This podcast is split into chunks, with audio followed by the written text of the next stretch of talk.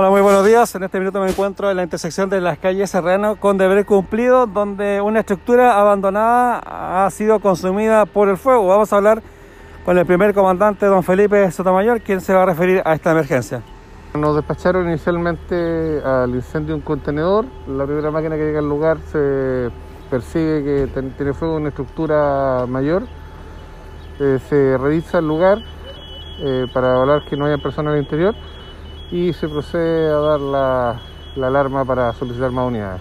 Comandante, esto es una estructura abandonada. Una estructura abandonada. Eh, no sabemos cuál es el dueño. aparentemente sería una propiedad de bienes nacionales, pero no, lo tenemos confirmado. ¿No tiene que ver con el recinto de la Excopec?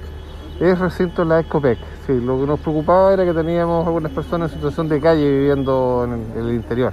Ya, pero eso se descarta que no haya personas. Sí, se revisó de todas maneras, vamos, a volver a revisar al final del, trabajo. ¿Van a investigar dónde se hubo eh, Sí, sí, exacto. Estábamos recién hablando con Carabineros de ese tema, pero eh, vamos a, precisarlo al final de la emergencia. ¿Fueron ellos los que eh, alertaron la emergencia, no? No, no.